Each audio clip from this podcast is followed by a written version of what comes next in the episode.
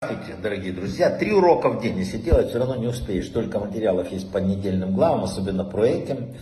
А, давайте не забудем э, важнейшую вещь.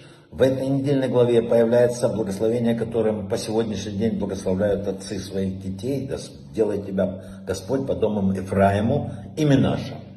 Давайте начнем. Ночь перед обрезанием младенца у нас называется как ночь охраны. Есть традиция давняя. Собираются в доме, читают шма э, и произносят благословение на, для младенца. Ангел, спасший меня от всякого зла, да благословит этих детей. Кто сказал эти слова? Они в нашей недельной главе, это благословение произнес э, Яков, когда его любимый сын Иосиф э, пришел к нему, чтобы он благословил его детей. И несколькими стихами э, раньше, да, что сказано, что будет этим, благословляться в Израиле этим, этим, благословением. И по сегодняшний день так происходит.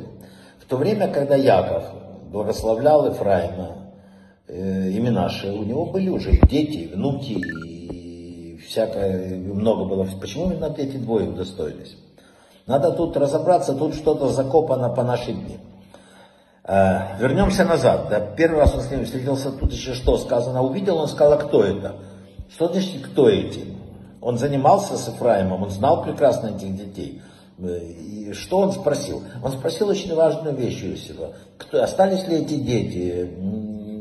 до конца, это Раша еще говорил, кстати, он, э, остались ли эти дети, которые выросли в Египте, которые были оторваны от него, от корней семьи, остались ли они верны вот той молитве Шма Израиля, тому пониманию единого Бога? Да?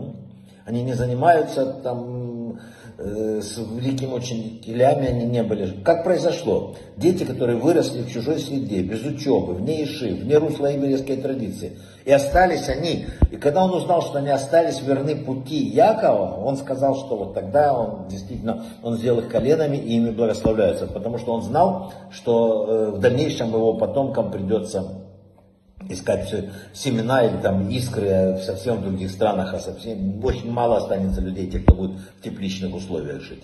Еще имена. Э, имена это э, забыть, да, это Бог позволил забыть, но все равно это взгляд в прошлое, его как бы э, надо, нельзя отсекать, он есть. И второе, это Ефраим, это направлено в будущее, и поэтому что происходит дальше? Есть еще один вопрос тут.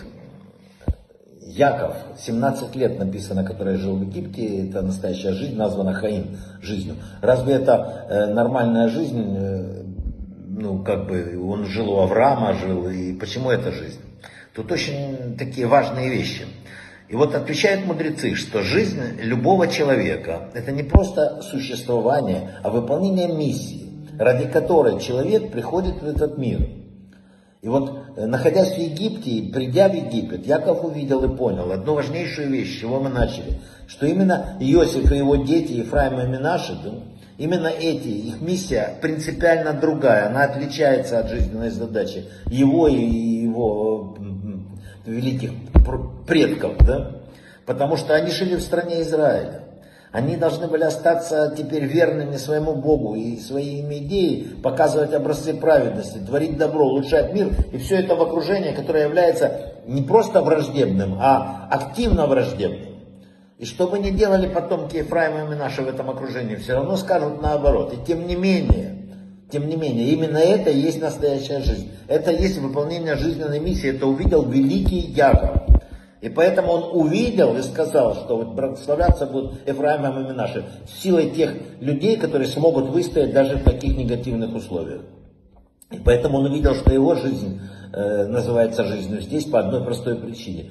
Он увидел и тех детей, которые росли с ним в Израиле, и понял, что из них могут вырасти великие колена. И тех, которые, к сожалению, были оторваны, и тем не менее оставались таковыми.